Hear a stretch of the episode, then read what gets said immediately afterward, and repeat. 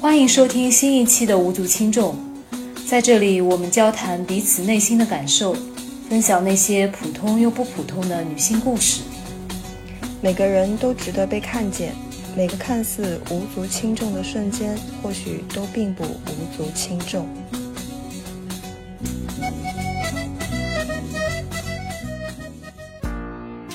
大家好，这里是格力在上海。仍然在深夜中剪辑的小米。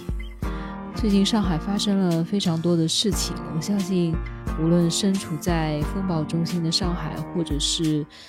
在国内国外的伙伴们，你们通过新闻应该也或多或少都知道了。所以，嗯，我觉得对我来说，自己的一个状态可能就是突然失语了，因为一时之间。并不知道以一些什么样的方式来去评价我自己在身处这个疫情当中所拥有的一些感受。唯一的一个区别是，我发现自己过去是一个非常他者的一个状态，再去看过去所经历疫情严重疫情的一些城市，例如西安，例如武汉。在我当当我真的处在。这一件事情发生的中心的时候，我突然意识到，其实所有的我们所看到的那些冲突或者突发事件，原来都不是因为一个原因，或者是某一个人、某一个组织的失职而造成的。其实它都是一个综合导致的一个原因。这或许是我最近对于身边发生的事情的一个感受吧。嗯，那在这个过程当中，其实我觉得，无论是听播客也好，或者是录播客、创作播客，都是一个让我很好的远离那些负面新闻，能够专注做一件事情的很有意义的时刻。所以也感谢播客能够给到我那么多安心以及享受。并且，嗯，我刚刚登录到喜马拉雅，我发现我马上，嗯，播客创作就已经要快一年了，也很开心。这一年过程当中，有听众能够听到我们，嗯，虽然对于我们来说，我觉得我自己从做播客的这个过程当中收获了更多，所以。还是一个让我觉得愿意一直坚持下去，所来和你们分享的一个过程。那今天这一集呢，其实是我们上一期分享的新婚之夜那一期的下集。我和乔木继续聊一聊我们最近所看过的电视剧和电影。我们分别介绍了一部电视剧《疼痛难免》和一部电影《青春变形记》。如果你也看过这部电视剧和电影的话，欢迎一起在评论区和加入我们的讨论。也希望我们两个在疫情的大背景下所分享的这一部剧、这一部电影，能给你带来一些不一样的体会。那么接下来就请收听我们正式的内容吧。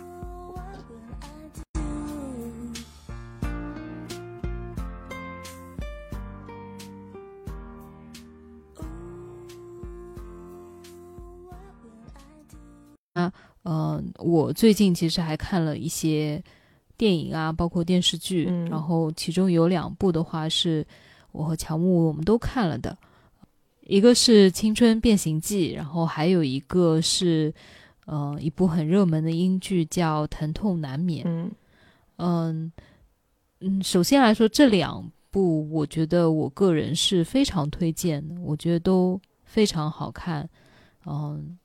揭露了应该是不同样的故事吧。嗯嗯，我想先说《疼痛难免》这一部英剧。嗯嗯嗯，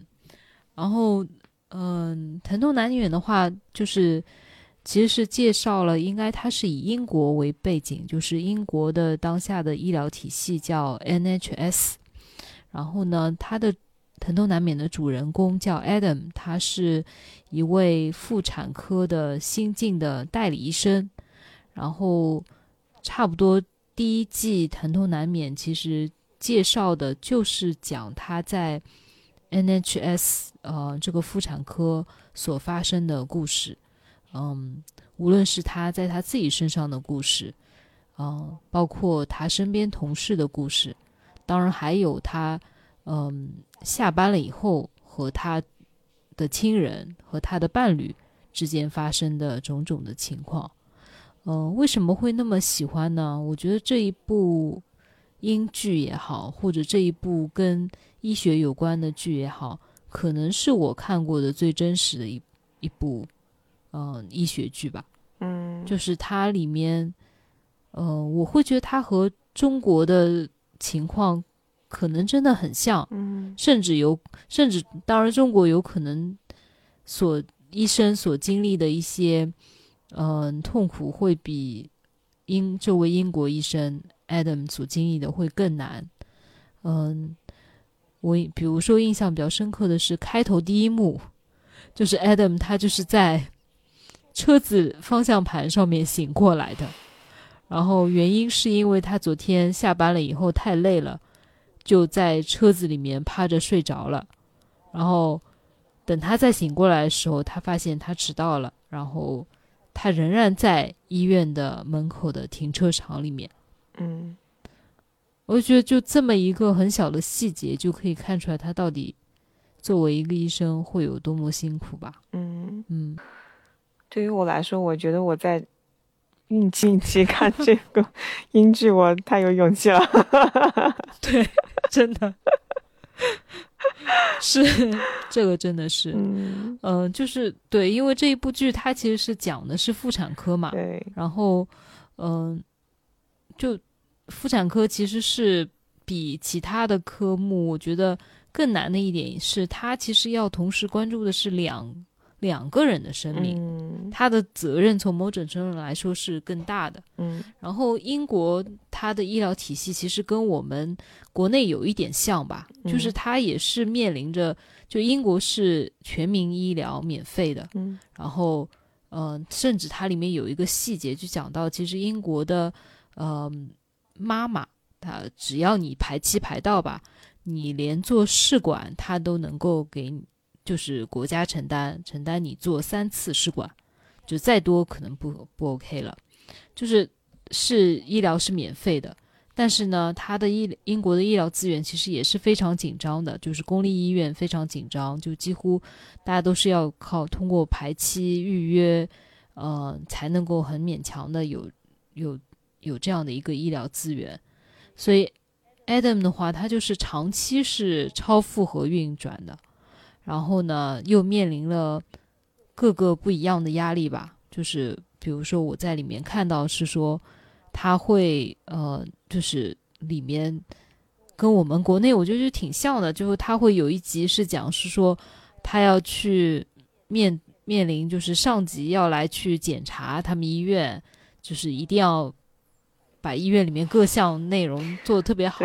这样他他要穿着一个西装，然后来应付上面检查。对，但是不想他刚刚接生了一 一个孩子，然后结果把他的衣服又弄脏了。就他们需要应付上面的检查，还有呢，就是呃，他有护士给到他压力，要让他去腾床位给那些更需要的人。嗯，然后呢，他还需要去训练新的医生，去带新的医生，给新的医生去。呃，实习的机会，嗯，或者是说在，在一些紧急情况，就是他他在什么医院的后道去接生，呃，还有什么在在医院门口的出租车上去给别人接生，就是要在各种情况下处理各种紧急的情况，同时他也会面对一些呃可能不怎么好的医疗事故啊，或者是也会面对一些。不同样的病人对他的一些抱怨、投诉等等等等。嗯嗯。然后其实我我在看这个这个疼痛难免的时候，其实是因为啊，有一部分也是因为对，嗯，我接下来生产会遇到什么，有一种呃，有一种不安的感觉。我想知道具体到底是怎么样嘛。所以当时这部剧正好又是妇产科的时候，我就立马就打开去看了。看了以后呢，我因为呃，我我不知道有没有人了解，就是在国内这边，就是医生他肯定会首先建议你顺产，然后呢，嗯，我我们国家的这个剖腹产率是非常高的，好像是有超过百分之五十的，然后所以他有有一有一种传言是说，因为有医院有指标，所以他会。呃，每一个人他都会先让你顺产，只要能顺产就顺产，除非实在是不得已了才会去剖腹产，因为它是有指标，它是有名额的，他要把这个剖腹产的这个这个这个这个概率给降下来。我也听说过这个事情，而且，呃，就是只有在你不得不剖的时候，他才会让你剖。对，就据我所知啊。对。然后我身边有一个人，他就是。呃，想要剖腹产嘛，然后他一定要去，相当于开后门，嗯找了医生，然后才能够去预约到剖腹产，并不是要剖才能剖的。嗯，然后呃，因为这件事情呢，因为其实我对医生，我会觉得，其实医生他是有自己的专业素养的，呃，怎么会所有的医生在这件事情上都统一口径告诉你顺产比剖腹产好呢？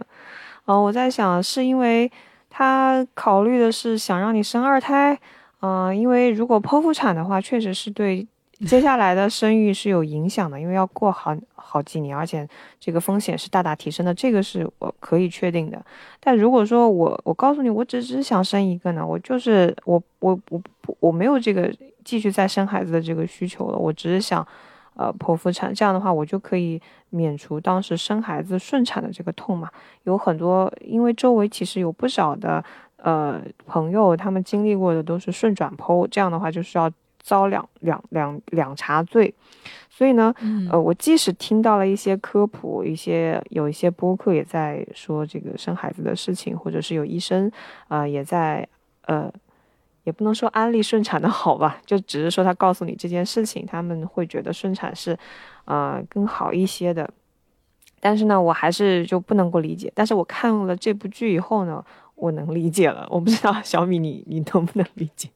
我我的想法是，就是因为它整部剧很真实，即使它是做的是那个模型，但是我已经。呃，那个模型它掏出来会让你看到很真实的胎盘是什么样，很真实刚刚生出来的小孩是什么样，然后肠子啊、脐带啊那些东西，啊，所以我觉得它可能是真的是在专业人士在医生的眼中，你如果是顺产的话，可能你只是痛苦，就只是你的那个部位痛苦，但是你恢复的会比较快。可是如果是剖腹产的话呢，它是需要把你肚子切开很多很多层的。呃，那那其实有一个人记得之前是看过一个帖子，他打的比方就是，剖腹产的话，基本上，嗯，如果打分的话，他大概都是每个人都会在六十到七十分，但是顺产你是有可能做到九十分的，当然你也有可能做不到六十分，所以对于我们我们这种产妇来而言的话，我们可能是会害怕自己是那个考不到六十分的那个人。所以大家就会想着去选择，要不我就不要七，我也不要九十分了，我就直接上六十分好了。反正这个这个这个，呃，风这个对这怎么样也有六七十分嘛。但是对于医生而言的话，他会觉得不管怎么样，剖腹产它是一个手术，它要把你的皮肤整个切开，然后你会有感染的风险，呃，各种风险都在大大增加，而这个风险全都是手术当中呃出现的。这些意外情况，他们也不能够，嗯，不能够保证一定是百分之百安全的，所以他可，所以在他们的专业角度而言，肯定是会觉得那顺产是更好的，因为，因为没有这种手术切开。剖腹的这个风险嘛，而且我觉得他这这个剧让我很震惊的是，他这个剖腹产的这个手术太真实了，我的天啊，我都似乎都能看到那个声音，听到听到那个声音和看到那个场面，感觉是，而且没有想到啊，嗯，在我想象当中，手术应该是比较精细的，但是没有想到剖腹产的时候是这么粗暴的，拿一个钳子一扒，手就伸出去，直接掏出来了。啊天哪，嗯，所以是这这个还让我对于这两个生产方式有个特别直观的一个嗯一个认识吧。嗯，然后还那那所以你现在是不是自己会觉得未来想要顺产呢？呃，因为我也没有太多选择，医生他我我嗯没有，除非是私立的情况下吧，我可以选择剖腹嗯还是顺产。嗯，我我现在后最后我还是去选择去三甲医院去生孩子，所以呃没有其他的呃意外的情况下，应该都是会顺产的吧。嗯嗯我我们之前的同事呢，我听说是有有一个是因为身体的原因，然后他选择的是他不是选择啦，他就是医生一开始就会跟他说你只能剖腹产，然后其他两个一个是呃因为生孩子之前食物中毒脱水羊水过少只能够剖腹，还有一个是呃顺转剖，就是顺产顺不下来，然后羊水混浊就只能够去剖腹产。所以就嗯。嗯是这样子，但是嗯，呃，都挺痛苦的，嗯，所以嗯，我我看到这部剧的时候，其实还有一个想法就是，嗯，我我印象比较深刻的是有一有一个段落是他呃给他的那个院长去在私立医院代班，然后私立医院的条件特别的好。对，哎，他特别的轻松。其实当时我看到嗯这段的时候，也正好是我在纠结要不要去私立医院生孩子的时候。然后呢，嗯但是就嗯是因为看了那个以后，让我非常坚定的选择还是在三甲医院 生孩子吧。嗯，对呃对，呃，他呃就是很让人惊讶的是，他嗯，私立医院是条件非常的好，呃，然后尤其是那个他服务的这个客户说，我我我一点都不想让公立医院的那些垃圾医生给他接生，所以他就很尴尬，呃，他就是公立医院的呀，只是过来代对。班的，嗯、对，是的，嗯是的，是的，就是整个剧它也充斥着英国这种幽默感在里面，冷幽默在里面。嗯，姐，对，嗯。就是他其实那个就私立医院，就是在这部剧里面，我感觉是花了非常多的，就是金额、嗯或者去去做，就是里面的食物啊、服务啊，嗯包括他配备了很多护士来去守护你。嗯。但是其实他们也可能是因为经验的关系，也可能是因为专业度的关系，他没有没有见识过那么多危险的情况，嗯。所以他其实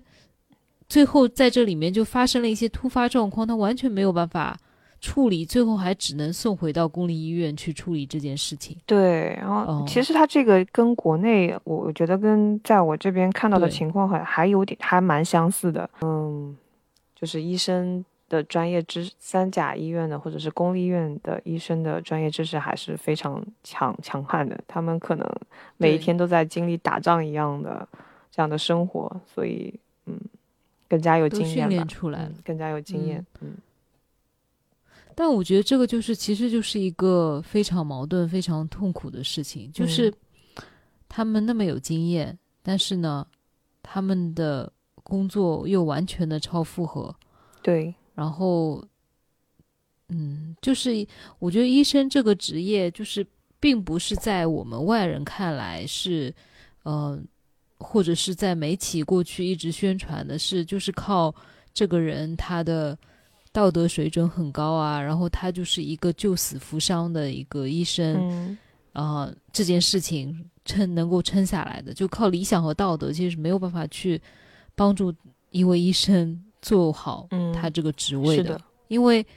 他已经面临了真的非常多的实际的一些困难，嗯。而且我是觉得，我现在对于医生他身边的家人，我觉得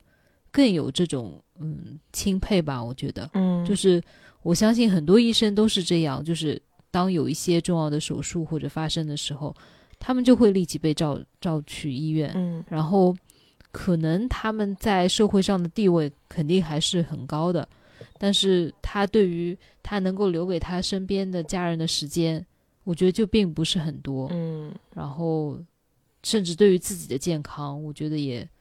比很难有时间去特别关注吧。是的，哎，嗯在这个嗯这个音这个这个电视剧里面，他呃跟他另一半另一半的这个，嗯其实我觉得他那个他另一半叫 Harry 吧，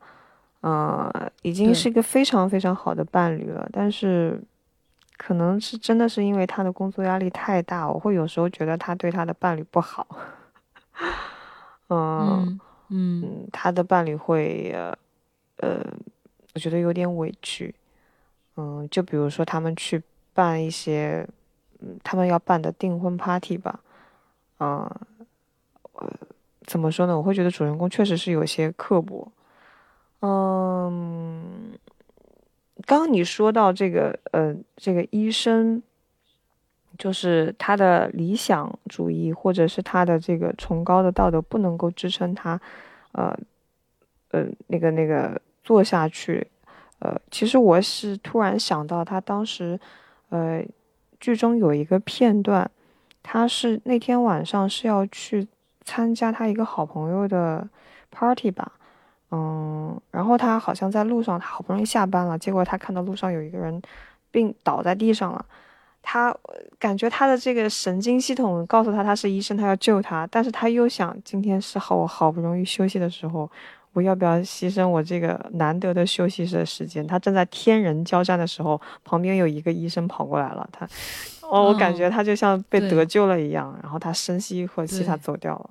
我觉得这就是一个非常真实的一个细节吧。是的，嗯嗯，是的，是的，是的。你说这段，我也突然想起来了，就是我觉得可能，嗯，光靠理想和道德是没有办法完全支撑他们，但是他们的确又是在靠。这个东西在作为他的精神支柱，对，在支持着，对，嗯，是的，是的，就是还是嗯，就是我过去一直是知道医生不容易吧，但是其实我觉得从这个剧里面是更真实的展现了，其实作为一名医生他所要面对的种种的情况。嗯嗯，前两天吧，就昨天刚听到的。哦，我我不知道你有没有看到，应该是在东北的一个县城，啊，有一个医生，嗯，他给一个阳性了的病人做了一个心血管的手术，然后但是因为啊，他做了这个手术以后，呃，他们那个镇子被封了，然后呢，他就被去提审了五个小时之后，啊，大概是不堪压力吧，最后用牙刷挑动了自己的大动脉，然后自杀了。嗯嗯，这件事让我觉得特别难过，特别生气，特别愤怒，但是啊，无能为力，因为我会觉得他就是一个完全在尽到自己责任的医生，在遇到这种情况下的时候，他第一想到的就是救人，他是一个非常非常非常棒的，而且他是去应该是去了武汉去支援吧回来的，明明是应该会应该被大家所。称赞和敬佩的一个英雄的医生，然后结果因为他其实做了他自己应该做的事情，还因为这样的压力，然后自杀了，而让我会觉得这个，我觉得会教良很多有有这种，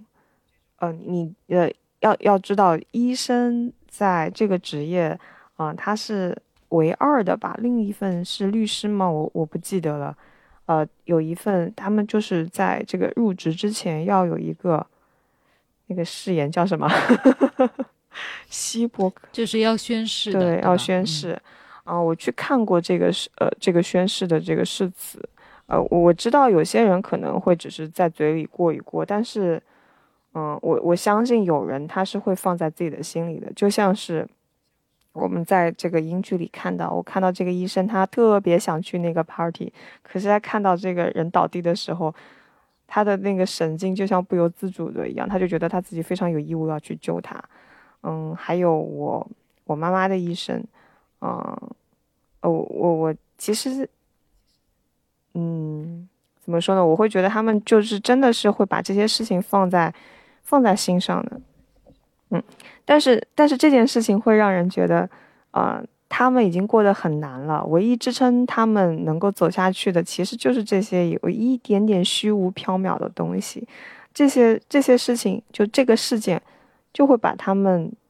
唯一的热情给浇灭啊。那这个世界上还会剩下什么呢？然后由此我又想起之前的疫情，应该是在上海的那个事件吧。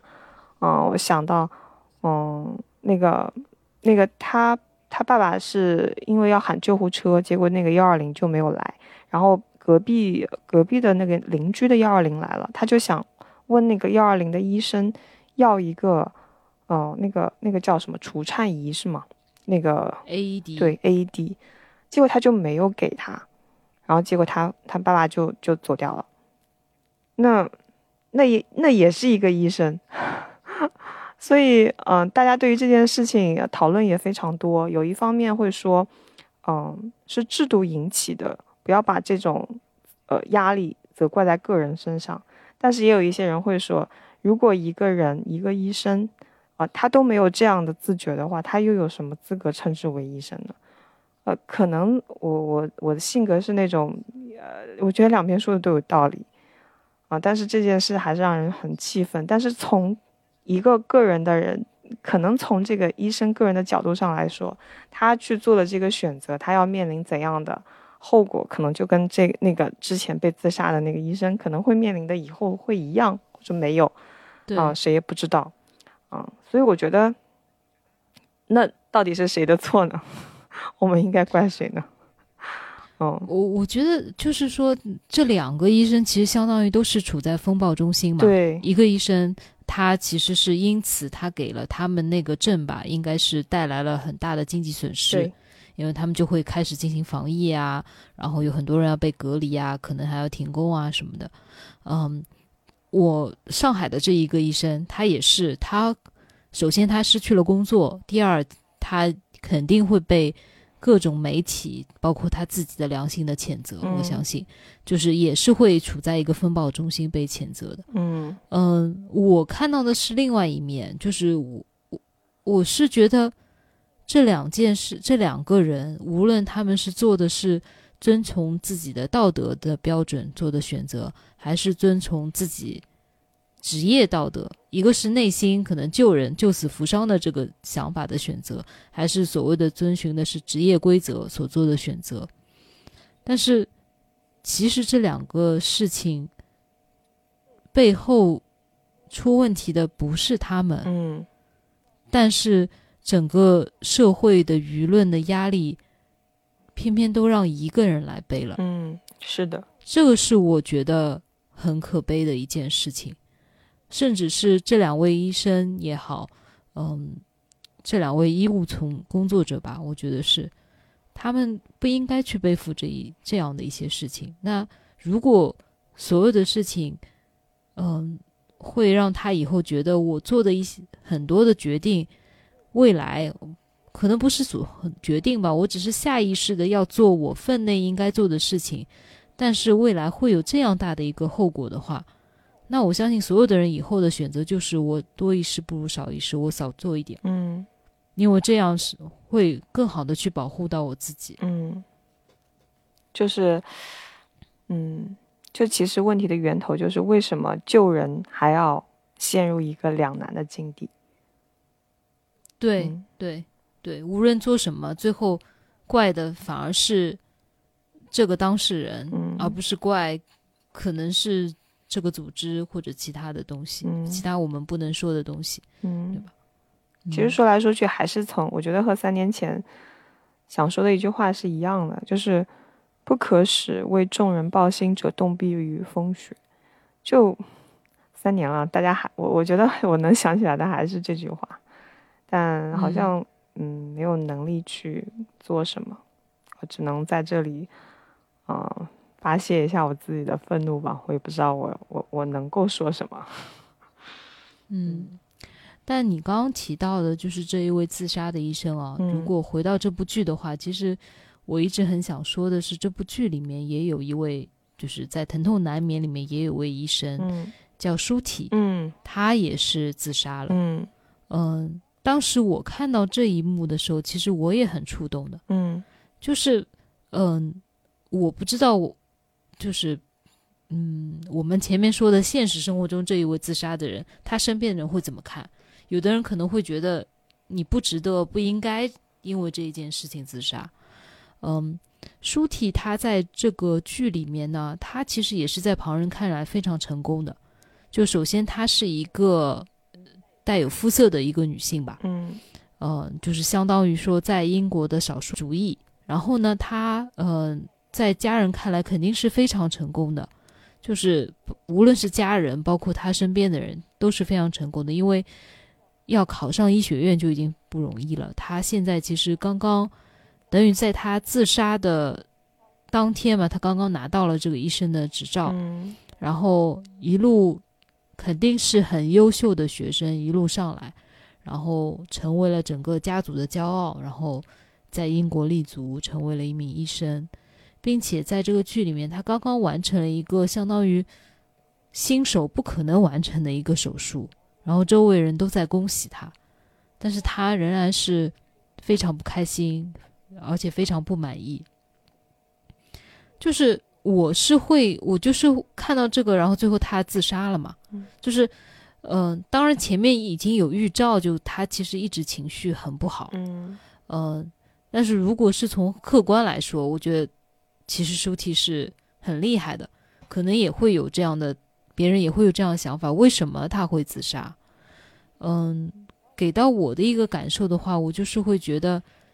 其实我们是没有办法去完完全全理解另外一个人的全部感受的。嗯，就是即使你看起来比较无足轻重、微不足道的一个伤痛。可能对他来说就是一个很难以接受的一件事情，嗯，而且这也是非常正常的，嗯，所以我就是我看到他自杀那一段，我也想到了，就是我之前朋友的故事事情嘛，嗯，我会觉得，嗯，可能都是如此吧，就是说每一个人他所承受的这种情绪的压力。包括情绪的低潮，其实是别人没有那么容易去看见的。嗯，然后也相信，就是对他们来说，可能是做了最好的选择吧。就是可能，就是表面都是风平浪静的，其实，但是其实背后或者内在所发生的事情，其实是我们并不知道的。呃呃，之前其实有人在啊知道。自杀这件事情，我其实和一个朋友讨论过，他在说，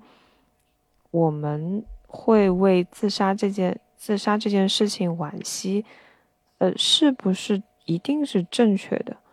就像你刚刚说的，可能这个当事人他他做的这个选择是他当下最正确的选择。那我们遇到有这样倾向的人，我们真的要劝他活下去吗？我觉得他这这个这个疑问是一个。非常危险的疑问，但是好像又很可以值得想一想。虽然我不是很想在公众平台说这个、这个、这个事情，因为我害很害怕会有不好的引导。那我刚刚就是一瞬间会想想起，嗯，想起这这这这个，就是怎样去判断一个人他对于他而言。这个选择是一定是对他最好的，还是说他发出来的信号是求救的信号？嗯，就是他发出来的我我想自杀的这个信号是求救的信号？怎么样去判？怎么样去界定这件事情？会让人觉得，嗯，也也很有难度吧。在一个方面去，好像人的自主性，他是有权利去结束自己的生命的。可是，在从另外一方面，嗯，从我们都是人类共同体，或者是对大家都是嗯同类的一种对生命的一种爱惜的角度上来说，你又很很不舍看到一个生命就这样自己自己结束掉，会会难过，会有情绪的起伏，所以嗯，我我不知道，我只是突然想起了这个。当时和他讨论的这个问题，嗯，我觉得这个可能没有正确答案，但是我就想到，就是有很多地方有那个自杀的热线嘛，嗯，就是，嗯，如果他真的做了他的决定，嗯，那他可能不会去打电话，嗯，但是如果他是会去打这个电话的。那可能他的潜意识里面是希望有人再拉他一把，嗯。那我们其实想要做的，并不是说要去阻止他做任何的决定，嗯而是说在他在当他有需要的时候，能够去拉他一把，嗯。让他以后不要后悔，或者是嗯就不然我我觉得他可能并不会去打这个电话，哦，就是我其实是对舒体的这个悲剧，我是觉得，嗯，不知道为什么特别有感触吧，嗯。大概原因是因为我，嗯，我我因为是在一个跨国的团队里面工作嘛，嗯。就是相当于我的同事，呃，基本上都是英国人，其实，嗯呃，我是唯呃唯一一个有肤色的女性吧，所以我就蛮容易带入她的。嗯然后我后来就看了豆瓣里面，他们里面有一句话，我觉得还蛮有道理的。就是我，我当时是看完这部剧以后，我就一直有一个疑问：为什么他要自杀？嗯然后我刚刚说的就是我后来自己慢慢想通的。嗯然后，嗯、在在在那个这部豆瓣的影评上面，他们也会讲说，就是造成舒体的悲剧的一个原因，就是他被放在了一个并不属于他的位置上，再加上了他的性格，嗯还有很重要的一个身份是他的，呃，她是一位有肤色的女性。嗯同样，作为一位有肤色的女性，呃，我经常会有一种被当作空气的感觉。但是你需要为自己发声，用专业的态度和自信去征服别人，站出你的位置。嗯，我可能没有到他这个状态，但是对于我来说，我也有这种感受，就是在一个作为一个少数少数群体吧，在一个可能就是白人叙事的主主流群体里面，其实是没有那么容易的，嗯，所以我在这个里面，我就觉得我是跟他突然就是有一点产生一些共鸣吧，嗯。嗯，然后也是因为这整个过程，让我慢慢的去找到自己，嗯、不理解的原因，然后也慢慢去理解他的整个思想的一个过程。嗯嗯，好，关于这这部剧，我所有想说的都说完了，呃，那我们嗯。就说一下下一部剧，就是、嗯，呃，青春变形记。对，《青春变形记》嗯。嗯，要不你先来分享分享？呃，青春变形记呢，我我当时看完以后，我就觉得，呃其实后面是有让我呃泪目的，但是整整个电影看的还是挺欢乐的，因为那个小熊猫好可爱呀，就很想哇一下。然后，嗯、我我觉得它，嗯，这个故事大概说的就是这个，嗯、小女生呢，她是这个女主角嘛，他们家族呢就有一个。呃，有一个供奉的一个神，那个神呢就是，呃，那个红熊猫。红熊猫呢会在他们呃一到了一定岁数的时候呢，他们只要情绪一波动、一不稳定，然后他们就会变成那只红熊猫。在以前的时候呢，是一个祝福，因为那个时候只有他们自己，没有其他人来保护他们，所以呢，这个当时比较柔弱的一些女生啊、就非常的劣势，但是有这个红熊，他们变身成红熊猫以后呢，就能够保护他们这个家族，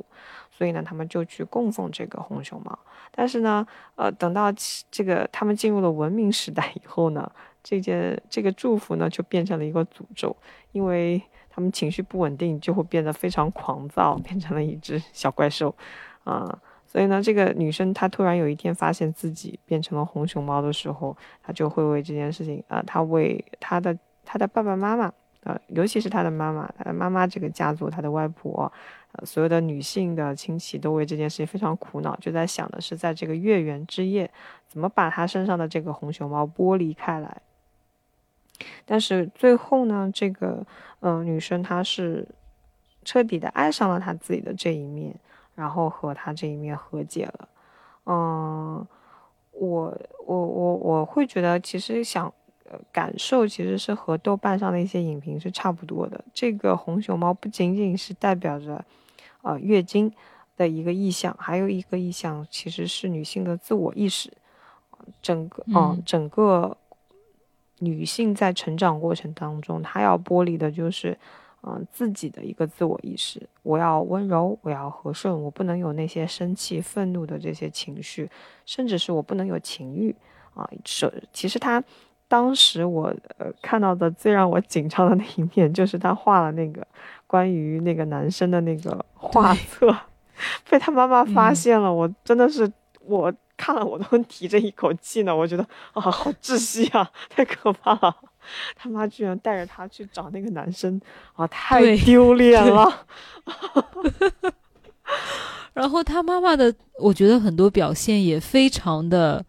像华人家庭吧，就是他妈妈会觉得是这个男的勾引了他，或者是怎么样，对对吧？对对，觉得我女儿是很乖的，所有的事情都不可能是她主动要发生的，一定是这位男性，或者是后来发现他女儿居然在追星，他也觉得是朋友带坏了他，对，而不是我们家的这么乖的女儿会做出来的事情。是的。是的，就非常的非常的东亚吧，用可以可以可以这么说，啊啊，所以就其实看到一些片段的时候，我我觉得只要是呃家里是比较传统的家庭，应该都会多多少少有一些共鸣，嗯，所以当时我看完以后，嗯，那就立马推荐我说这个可以看一下，因为 又又挺好笑，又挺好玩的，然后又还蛮有感触的，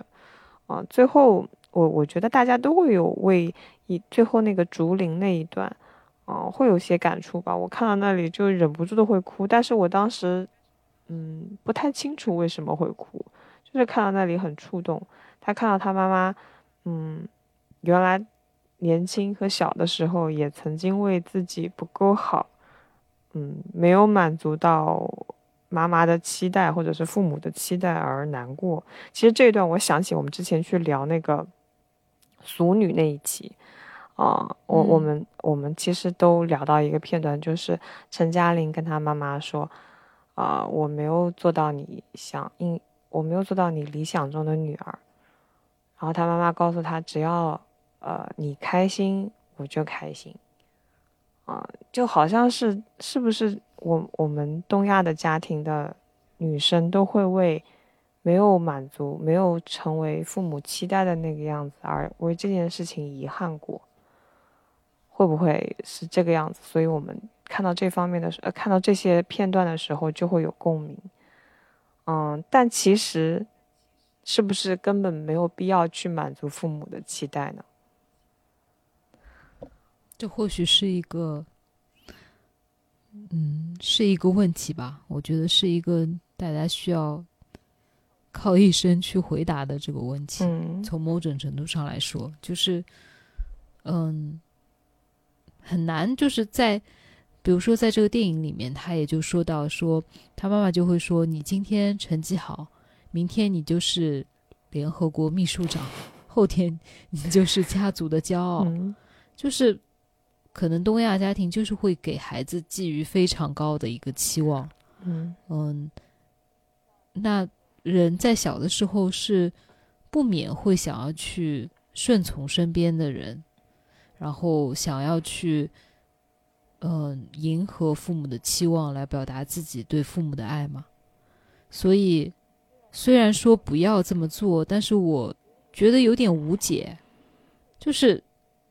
你说。再来一遍，小孩就能做到从从小就放弃父母对他的期望吗？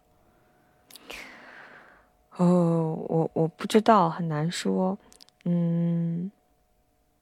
嗯，因为我我现在在孕期嘛，因为我我马上也会有自己的孩子。嗯，我不知道他是男是女，目前啊，但是我私心呢是希望他是一个女生。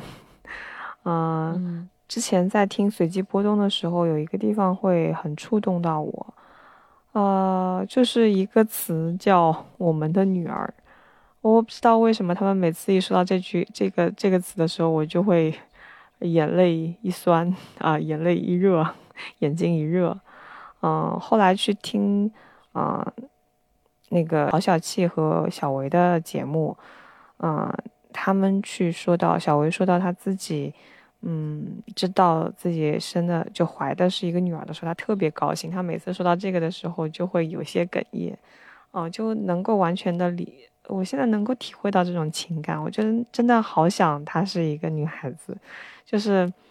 嗯，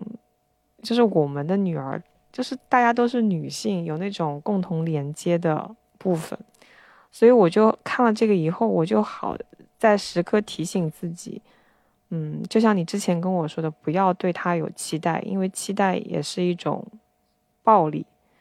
我就很害怕自己会重复走向这种传统家庭、东亚家庭父母的老路，就是你会不由自主的会对这个这个小生命产生一种期待，然后他会。他他造成他的影响就是，嗯，他会满足，他会想让自己满足你的期望。我希望他能够自由自在的生长，我希望我们的女儿能够有一个新的新的生存环境，但我知道这很难，所以，我当时看到那个《青春变形记》最后，他牵着他妈妈走在竹林里的时候。我会觉得他妈妈有一部分其实是被自己的女儿救赎了的，或者是治愈了的。嗯，他在哭的时候，是他女儿看着他，然后牵着他走出那个困境当中的。嗯，这会让我觉得是有一种连接在里面，是一种女性的连接。她没有成长的部分，她女儿成长了，然后她女儿反过来告诉，能够治愈到她自己。嗯。呃，后来呃，我我我其实因为私心一直想要的是是女儿嘛，但是后来又想，其实他的他他不管是男是女，他都是有他自己的生命，都是有他自己的人生的。他的人生不应该去背负上我，我觉得我这也是一种期望，就是我对他性别的期望，呃，不应该去背负上我我我我从他的性别去折射出我对整个世界的一个，他不是我的。对整个世界有要求，或者是，呃，有期待的一个工具。他不管是男是女，其实都好。我又会这样来告诉我自己，嗯，所以当时看这个《青春变形记》的时候，嗯，会让我产生这样这样的感触吧。嗯，我觉得你这个说的很，我觉得你这个说的很好。嗯，其实。嗯，当然，就是真的要做到，可能是需要不断的去提醒自己，然后也需要不断的调整自己吧。嗯，但是其实，嗯，其实就是这样，我们并嗯希望能够，嗯，让他能够过好他想要的生活，而不是背负了太多期待，就会像这部剧里面一样。嗯嗯，我觉得。就是这一部剧，首先就是很真实嘛，就像我们刚刚一直在说的，他其实，嗯，基本在传统家庭长大的孩子都会看到有一些共鸣，嗯，但是我觉得又很惊喜的是说，现在，嗯，青春剧已经可以，甚至是动画片吧，其实他们，呃，所涉及到的观众应该就是那些孩子们，我的理解是这部片子。但他已经可以在这部剧里面去教育到孩子，说你不要去所谓的愚孝。嗯嗯，我的理解就是这样，就是不要去呃被你的家长洗脑也好，或者是盲目的听从你的家长，而是要有自己的意识。然后包括最后的结尾，其实也是他们就让这一位主角有了做了自己觉得自己对的选择嘛。嗯。我反而会觉得这个是一个进步吧，嗯，就是，嗯，就是从我们对孩子的教育来说，这也是一一个进步，嗯，但并不是说要告诉他你要听话或者是怎么样，嗯，是的，但可能呃，这也是同动画片吧，它永远会给一个美好的结局，啊，我我也看到有人评论说。呃，最他这里面最不可能的一句就是这个东亚的妈妈，这这个女主角的妈妈，她在告诉她对不起。她说她的妈妈绝对不会说对不起这些话。嗯，然后还有会有一点也也是呃也也有不少人说过的吧，还有一点是不舒服的，就是这个他的父亲的这个角色其实是在这这部剧当中有点隐形的状态，然后会呃最后最有哲理的这句话是由他的父亲来说的，就是他在他爸爸看到了这个他们拍的这个 DV，然后告诉他女儿说每个人都有不同的一面啊，有糟糕的一面，好像这个最有智慧的这个人。人还是这个父亲父父亲来充当了，嗯，大家可能会对这个这件事情也会有一些有一些些的呃讨论声在里面吧，因为在传统家庭当中，可能在这个个例当中，他爸爸确实是一个非常温和而又开放的人，但是嗯，在传统家庭当中，好像是两个人都是比较传统类型的，嗯，对。对，就是有一句热评，就是说，有一点需要纠正：中华家庭的窒息多来自于中国的爹。对，是的，就是就是，并不是来自于这个里面，其实大多数都是来自于这一位母亲嘛。嗯，是的，是的。其实他的里面那个父亲角色，我觉得并不那么典型。嗯，是的，是的。嗯嗯，对。所以可能也是有一些改变吧，就是如果。有两个人都是这样子的，可能这个剧情就没有办法很好的发展下去。嗯嗯，他也可能是嗯想给大家一个更加美好的、美好的童话世界吧。嗯嗯，总之就是，其实我们刚刚说的这两部剧吧，就是《疼痛难免》和嗯《青春变形记》，我觉得都很好看，是从不同的角度。嗯，是两个完全不一样的故事吧？嗯，但是其实嗯都非常值得大家花时间然后去观看。嗯，其实《青春变形记》和《疼痛难免》，即使是即使是消遣，我觉得看都都很值得看，就还蛮有意思的。尤其是这个《疼痛难免》，它虽然说的是呃，他当时他他说的是比较血腥的这个医疗的事件，但是。英剧嘛，总是有些冷幽默在里面，而且它这个《疼痛难免》它是有呃原原著的，它是有书的，啊，这个书其实还蛮好看的，我看了一些，但是呃这个书有一点槽点满满，就是这个翻译在夹带私货，夹带的太严重了，太过分了。对，对，我也看到了，就是这一这个英剧里面，其实男主是一个同性恋嘛，然后 在书里面就把这一段给。完完全全的去掉了，对，甚至把他的伴侣写成是女的，就是把他的性别都改了。而且这个呃，这个男主有些说话的时候其实是没有在呃开这种呃黄色的荤段子的笑话的，但是他翻译过来以后就变得有些变味。哦，我已经看到有好几处了，所以当时我就觉得啊，这个翻译太过分了。嗯，但是电视剧还是非常推荐大家去观看的。然后，如果你们看过这两部剧，欢迎给我们留言啊，或者你有其他的剧也可以推荐给我们啊，这样我们可以在下一期有更多的